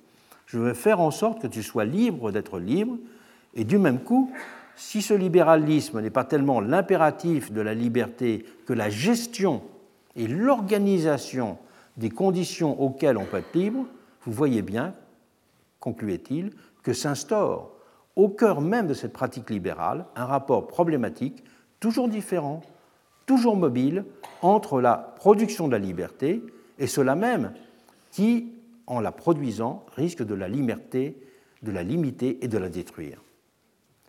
La liberté n'était donc pas dans ce cas, pour lui, conçue comme un droit personnel, mais comme une modalité du fonctionnement social, dont la puissance publique, le gouvernement, était le régulateur et l'organisateur.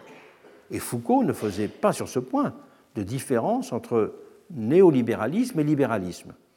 Il s'agissait là d'une conception que l'on pourrait qualifier d'originelle de la rupture opérée par la modernité libérale, et ce sont d'ailleurs des thèmes qui étaient exactement ceux de Guizot. Dernier point, l'approche anthropologique. Ce point était essentiel pour Foucault. C'est en effet ce qui lui permettait d'intégrer dans l'étude du libéralisme son projet d'une herméneutique du sujet, d'une considération du souci de soi et de l'autonomie des individus. Je le cite. Dans l'ancien système politique de la souveraineté, il existait entre le souverain et le sujet toute une série de rapports juridiques et de rapports économiques qui engageaient et qui obligeaient même le souverain à protéger le sujet. Mais cette protection, elle était en quelque sorte extérieure. Le sujet pouvait demander à son souverain d'être protégé contre l'ennemi extérieur ou d'être protégé contre l'ennemi intérieur. Dans le cas du libéralisme, disait-il, c'est tout autre chose. Ce n'est plus simplement cette espèce de protection extérieure de l'individu lui-même qui doit être assurée. Le libéralisme s'engage dans un mécanisme où il aura à chaque instant arbitré la liberté et la sécurité des individus autour de la notion de danger. On peut dire, après tout, conclut-il, que la devise du libéralisme, c'est vivre dangereusement. C'est une formule, c'est un clin d'œil à Nietzsche, hein. c'est une formule qu'on retrouve dans le Gai Savoir de, Nietzsche, un livre évidemment qu'il lisait euh, souvent. Vivre dangereusement, c'est-à-dire que les individus sont mis perpétuellement en situation de danger, ou plutôt ils sont conditionnés à éprouver leur situation, leur vie, leur présent, leur avenir comme étant porteurs de danger. Et c'est cette espèce de stimulus du danger qui va être, je crois, concluait-il, une des implications majeures du libéralisme.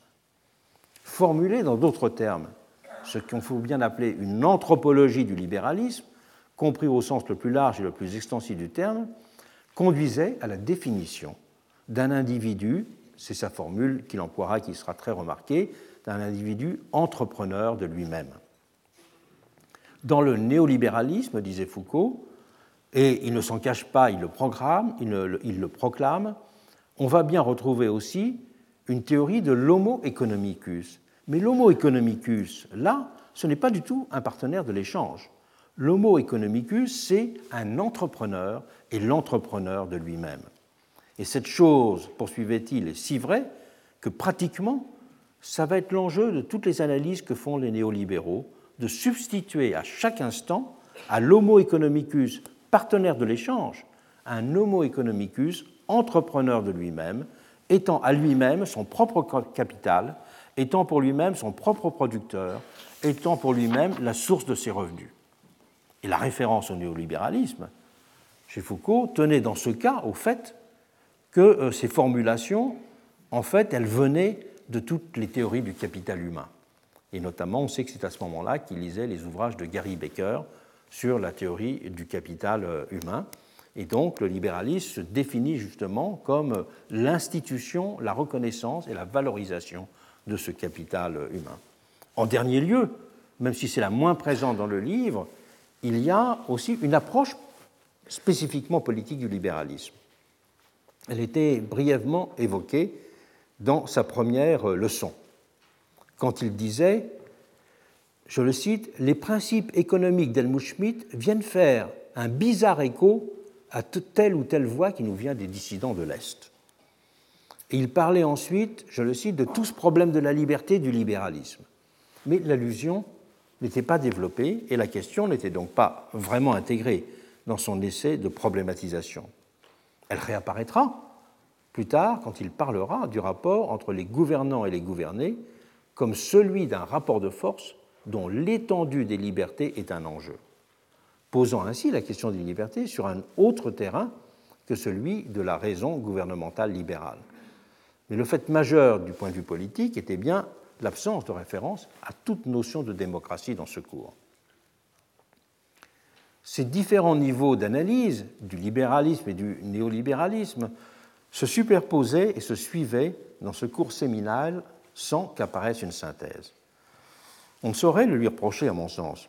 Il est en facile, à distance et près de 40 ans plus tard, de considérer son objet d'étude avec un autre regard, tenant compte de tous les travaux très nombreux accumulés sur la question. Parce que je pense que c'est le propre de toute recherche neuve que de construire des échafaudages que l'on abandonne, de faire des digressions, de suivre des pistes qui n'aboutissent pas, d'avoir des fulgurances et des intuitions qu'on ne peut pas encore exploiter, d'avoir des bonheurs d'écriture aussi qui donnent à penser. Il y a de tout cela dans le cours de 1979, et c'est ce qui en fait un cours, un document exceptionnel, témoignant, à mon sens, des manières que l'on pouvait alors avoir de s'affronter à la question du libéralisme et de la façon de le constituer en objet pertinent de recherche. Ce cours formidablement stimulant doit être lu pour ce qu'il était, une exploration libre. Il ne constituait pas, comme je l'ai dit, un cours. Il était non pas l'aboutissement, mais le point de départ. Alessandro Fontana, qui sera l'un des éditeurs de ces cours, racontera qu'il y aura une déception justement qu'on ne viendra pas le livre sur le pouvoir que euh, certains de ses auditeurs pensaient pouvoir venir après qu'il l'ait euh, prononcé. Mais pour lui, il est clair que les choses n'étaient pas encore mûres. Et c'était justement cet état d'esprit qui rendait si suggestibles les discussions avec lui.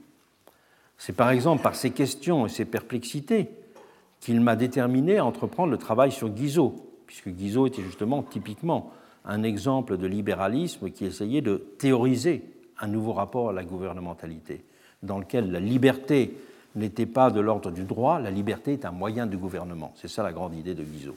La liberté est un moyen de gouvernement et la liberté n'est pas simplement l'accomplissement d'un droit personnel.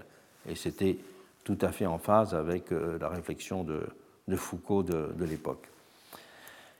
Et ce travail sur Guizot, dès que je l'aurai accompli, d'ailleurs, il m'invitera à venir le présenter dans son séminaire au collège, alors que je venais tout juste de le lancer en 1980. Et j'y avais justement euh, exposé les premiers acquis de ces lectures sur ce que Guizot appelait les, les moyens de gouvernement intérieur. C'est-à-dire que les moyens de gouvernement ne sont pas dans ce qui permet euh, de contraindre la société, les vrais moyens de gouvernement sont dans ce qui permet d'être euh, en quelque sorte à l'intérieur de l'activité de la société. C'est-à-dire ce qui tient par les, par les passions, ce qui tient par les, par les intérêts, ce qui tient euh, par justement l'organisation de cette liberté, et non pas simplement par les gendarmes, les, douaniers ou les gardiens de, prison.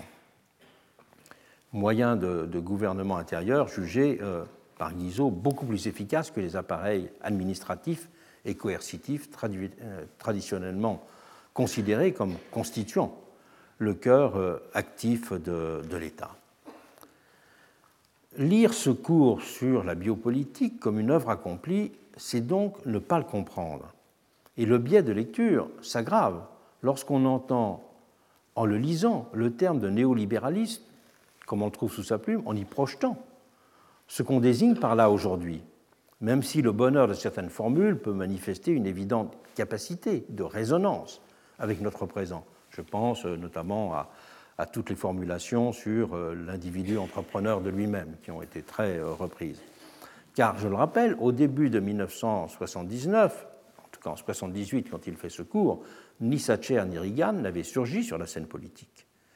Foucault n'avait devant les yeux que les réformes entreprises par Giscard en France, et non le conservatisme moral des deux figures qui domineront idéologiquement les années 1980. C'est par exemple aussi l'école de Chicago, avec Gary Becker et sa théorie du capital humain qui l'intéresseront, sans qu'il porte la moindre attention à l'action de ceux qu'on appellera les Chicago Boys au euh, Chili. Il est pour cela également oiseux de parler, à mon sens, d'une tentation néolibérale de Foucault, ou de suggérer, comme l'ont fait certains auteurs, qu'il a été fasciné par le néolibéralisme, surtout en donnant à ce terme le sens globalisant qu'il a pris aujourd'hui. La démarche de Foucault ne le conduisait pas vers ce qui serait de l'ordre d'une prise de position, elle débouchait plutôt sur un constat d'ambiguïté du néolibéralisme entre libéralisme continental et libéralisme américain au premier chef. Il parlait ainsi de ce dernier comme d'une sorte, je le cite, de revendication globale, multiforme, ambiguë, avec ancrage, disait-il, à droite et à gauche. C'est une sorte de foyer utopique et toujours réactivé, avait-il souligné. Constat dont il faut souligner qu'il correspondait aussi au fait que le terme libéralisme avait une connotation de gauche aux États-Unis et partiellement en Grande-Bretagne, alors que libéralisme, bien sûr, appartenait ordinairement au vocabulaire de la droite partout ailleurs dans le monde. Mais l'ambiguïté structurante du néolibéralisme, ou du libéralisme, pourrait-on dire aujourd'hui pour résumer les choses, tient plus profondément au fait qu'il participe d'une culture de l'émancipation en affirmant la centralité de la figure d'individu autonome, cet individu entrepreneur de lui-même, en même temps qu'il autorise le développement de situations sociales qui conduit souvent, in fine, à des formes d'asservissement de celui-ci. C'est donc le carrefour, pourrait-on dire, des ambiguïtés ou des difficultés ou des tensions de mise en œuvre de ce projet d'émancipation. Et Foucault devait aussi nécessairement croiser le chemin du libéralisme dans sa quête d'un individu augmenté, d'une subjectivité enrichie, et aussi, très important pour lui, d'une sexualité réinventée. Il nous faut disait-il, promouvoir de nouvelles formes de subjectivité en refusant le type d'individualité qu'on nous a imposé pendant plusieurs siècles. Son problème n'était pas simplement donc l'invention de l'individu, la reconnaissance de l'individu et de ses droits, c'était le développement d'un nouveau type de subjectivité, d'une subjectivité euh, accrue. Et dans une conférence qu'il avait prononcée à Berkeley en octobre 1980, il avait ainsi souligné qu'il s'agissait à travers cela pour lui, je le cite, de chercher un autre type de philosophie critique. Non pas une philosophie critique qui cherche à déterminer les conditions et les limites de notre connaissance possible de l'objet, mais une philosophie critique qui cherche les conditions et les possibilités indéfinies d'une transformation du sujet, de notre propre transformation. Il était donc bien loin d'en rester au seul sujet de droit ou à l'homo economicus du libéralisme traditionnel. C'est à une révolution dans le libéralisme qu'il appelait de la sorte. Et c'est dans cette direction, me semble-t-il, qu'il faut aussi comprendre son appel, qui en a surpris plus d'un, à faire, je le cite, des utopies libérales. Voilà en effet euh, ce qu'il avait écrit dans l'essence de la biopolitique. Et je ne sais pas s'il venait de lire Hayek, parce que vous verrez que c'est très décalqué. Le libéralisme, a-t-il dit dans ce cours, a toujours laissé aux socialistes le soin de fabriquer des utopies. Et c'est à cette activité utopique ou utopisante que le socialisme a dû beaucoup de sa vigueur et de son dynamisme historique. Eh bien, le libéralisme a besoin lui aussi d'utopie. À nous, poursuivait-il, à nous de faire des utopies libérales, à nous de penser sur le mode du libéralisme, plutôt que de présenter le libéralisme comme une technique alternative de gouvernement, le libéralisme comme style général de pensée, d'analyse et d'imagination. Donc là, c'était le libéralisme, pourrait-on dire, comme construction d'une utopie de l'individu, d'une sorte d'individu euh, augmenté d'une certaine, certaine manière. Comment dégager cet individu augmenté, donc, qu'il appelait de ses voeux, des carcans bureaucratiques, tout en écartant en même temps le spectre de la déliaison sociale? Telle était pour lui la question qu'il fallait regarder en face pour en explorer sans crainte les issues. Elle est toujours la nôtre. Elle avait aussi conduit Foucault, on peut le souligner, à s'intéresser à la question de l'État-providence et à la définition d'une nouvelle conception de la protection sociale moins bureaucratique. Et je l'ai fait, fait, venir à un groupe de travail organisé par la CFDT sur les transformations de la sécurité sociale. Et nous avons publié un livre qui s'appelle Sécurité sociale, l'enjeu, dans lequel sa signature euh, voisine avec celle de René Lenoir, de Simon Nora euh, et, la mienne. Cette euh, évocation de, Foucault euh, a aussi peut-être l'intérêt de, de, réfléchir au type d'attraction que pouvait exercer la deuxième gauche à cette époque. Foucault et la deuxième gauche est un peu un sujet presque tabou pour certains de ses lecteurs qui préfèrent esquiver la question, me considérant parfois moi-même comme le mauvais génie qu'il aurait peut-être à un moment corrompu dans sa radicalité. Mais Foucault n'a jamais appartenu, c'est clair, à la deuxième gauche au sens politique et positif du terme, même s'il a partagé avec elle la critique du mitterrandisme et de ce que j'ai appelé le social-étatisme. Il n'a jamais dit rocardien, c'est clair aussi, au sens que l'on donne ordinairement à ce, à ce terme en termes de positionnement sur l'échiquier politique. Mais il s'est indéniablement senti intellectuellement proche de tout un ensemble de thèmes reconnus comme constituant cette deuxième gauche. Et sa participation au Forum sur l'expérimentation sociale ou ses appréciations sur le livre pour une nouvelle culture politique en ont témoigné avec évidence. Il partageait en effet totalement la perspective qui sous-tendait ces initiatives. En appelant par exemple de ses voeux en 1978 l'avènement de ce qu'il appelait un nouvel imaginaire politique, ajoutant ce qui m'intéresse, c'est de susciter cette nouvelle imagination politique, il y avait l'indication d'une proximité. Je parlerai volontiers pour cela d'une proximité d'exploration, d'une communauté de curiosité, d'une vision partagée aussi du rôle de l'intellectuel et des conditions de son travail aussi. Et sur ce dernier point, j'avais fait mien ces mots dans l'introduction de l'archéologie du savoir, dans lequel il avait dit Ne me demandez pas qui je suis et ne me dites pas de rester le même c'est une morale d'état civil, elle régit nos papiers, qu'elle nous laisse libres quand il s'agit d'écrire. Et je reprendrai l'esprit de cette formulation dans ma leçon inaugurale au collège.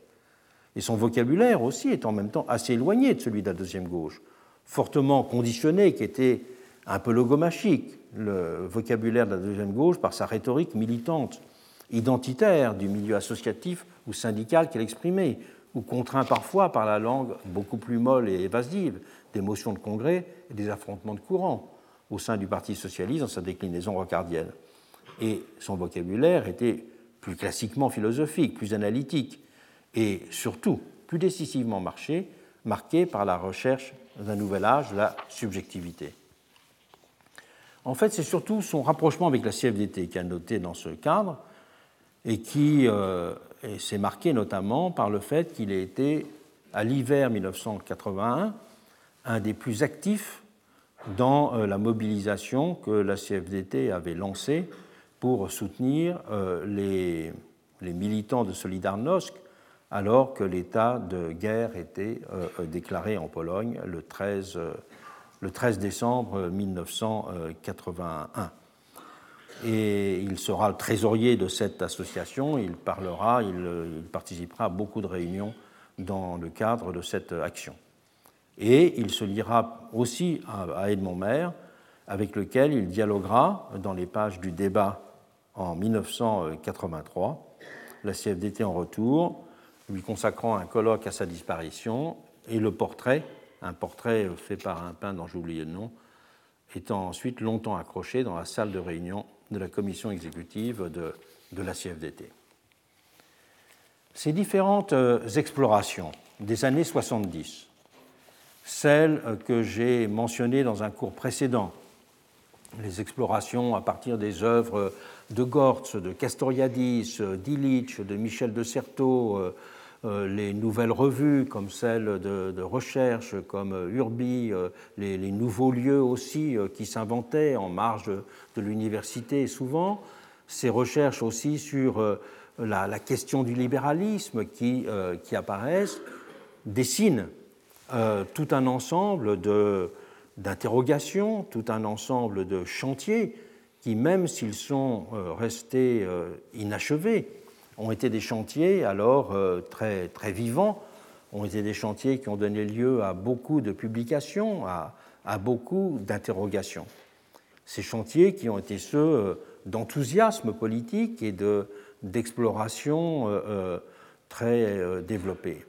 Mais en même temps, ce sentiment de vie intense, de vie exaltante même, qui a marqué ces chantiers des années 70, a assez brutalement cédé la place à une sorte d'essoufflement des énergies et des idées dans les années 1980, comme si le sommeil s'était abattu après une longue nuit blanche, comme si les membres s'étaient retrouvés peu à peu engourdis par un froid insidieux. Ce constat morose, beaucoup l'ont alors fait.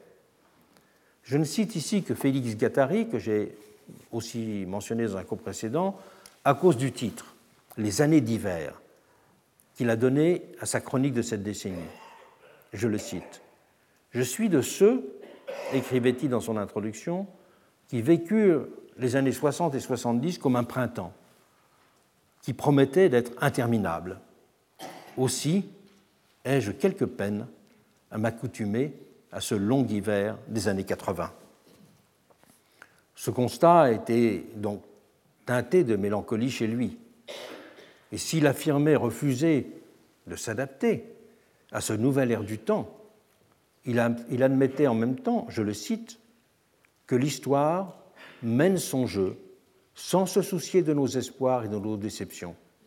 Mieux vaut, dès lors, concluait-il, en prendre son parti et ne pas trop miser sur un retour obligé des saisons et les plumes se feront alors concurrence pour trouver les expressions les plus adéquates pour décrire l'entrée dans le nouveau cycle de la vie politique et intellectuelle qui s'était ainsi brutalement ouvert. Basse époque, société à la dérive, montée de l'insignifiance, effondrement, pouvait-on lire ici et là dans le titre de livre. Castoriadis avait d'ailleurs significativement alors nourri le projet d'un livre qu'il voulait intituler Le Grand Sommeil. Il est vrai que c'était aussi un cinéphile. Cette baisse de température, je l'ai ressentie, mais sans en posséder complètement le sens. Et c'était en fait plus encore un épais brouillard qui m'avait semblé se lever, un brouillard qui me faisait perdre le sens de l'orientation et me conduisait peut-être à ne pas trop mettre le nez dehors, plus qu'à penser à la météo du lendemain. Je retrouve des termes d'une de mes chroniques dans Libération, qui tentait de décrire l'atmosphère soudain raréfiée dans laquelle baignait le pays. Et il disait bien ces mots, les choses telles que je pouvais alors les ressentir. Je la cite pour cela un peu longuement. La France est molle, la vie politique est terne, la mobilisation sociale réduite à quelques tensions passagères et les débats intellectuels à l'étiage. Les passions sont énervées, l'imagination en sommeil, le cinéma, la musique et la littérature ronronnent entre l'intimisme et l'exotisme, exploitant tous les cycles des nostalgies ou basculant dans la fascination morbide d'un futur apocalyptique. La culture ne peut saisir que les creux et les incertitudes d'un monde flou. Je relis les souvenirs de Tocqueville, rapetissement universel dans tous les événements, esprit modéré en toutes choses, excepté dans le goût du bien-être, et médiocre. Ce qui manquait, c'était la vie politique elle-même. Langueur, impuissance, immobilité, ennui. Ces mots de Tocqueville, nous pouvions les reprendre dans la France de la fin 1982, car elle était aussi insaisissable que celle de la monarchie de juillet finissante, mais avec une différence de taille. C'est que personne ne semble espérer, attendre ou préparer des journées de février ou de juin qui la feraient sortir de sa morosité inquiète et résignée à la fois. Et je concluais, les idéologies et les grandes synthèses macroexplicatives sont en recul. La société française semble s'être mise avec désenchantement à l'école des faits. Chacun se sent plus réaliste et patauge, le front bas et à contre-coeur, dans la glaise épaisse des contraintes. Mais cet apprentissage brutal du réalisme s'est accompagné d'une liquéfaction des représentations de l'avenir, d'un blocage de l'imagination. Du même coup, il ne produit que les plus secs de ses fruits, le consentement aigri aux difficultés de la période, il n'aide aucun projet à redessiner la figure de ses possibles. Écrit en 1982, ces lignes me semblent décrire une situation qui peut être éventuellement reproductible. Un signe parmi d'autres de cet état de choses, mais il avait sa capacité particulière d'interpellation pour moi, c'est alors l'évanouissement du terme autogestion. Sa bannière s'était alors soudain trouvée mise en berne. Le mot même s'était en effet presque évanoui de la langue politique et sociale, discrètement effacé des consciences, comme s'il entretenait la trace d'un utopisme vaguement honteux, d'une espérance soudainement vieillie ou même vide. Il y a eu quelque chose de presque unique dans une telle disparition, comme si le mot autogestion était soudain devenu inutile ou encombrant, sans qu'il y ait besoin de s'expliquer. Il y avait certes dans cet effacement un certain effet, dû au caractère spécifiquement hexagonal du terme. Dès que l'on passait les frontières, on voyait bien par exemple qu'il était intraduisible. La traduction littérale en anglais, self-management, ne lui faisait que palement écho, avec sa connotation managériale qu'il banalisait. En allemand, Selbstbestimmung avait un caractère technique et prosaïque, se rapprochant euh, du terme de, cogestion, ou dialoguant avec le terme de cogestion. En italien et en espagnol, le mot avait été directement importé, auréolé du prestige de mai, qui dispensait de préciser a priori. Dans tous les cas, il fallait tout de même s'expliquer quand on intervenait dans un colloque, avec un mélange d'abstractions vagues et de références à des mouvements sociaux bien concrets, qui faisaient passer le terme pour un exemple typique de la théorie politique et sociale à la française, telle qu'elle était souvent vue de l'extérieur, puissante et obscure à la fois. Mais cet effacement avait d'abord une cause interne.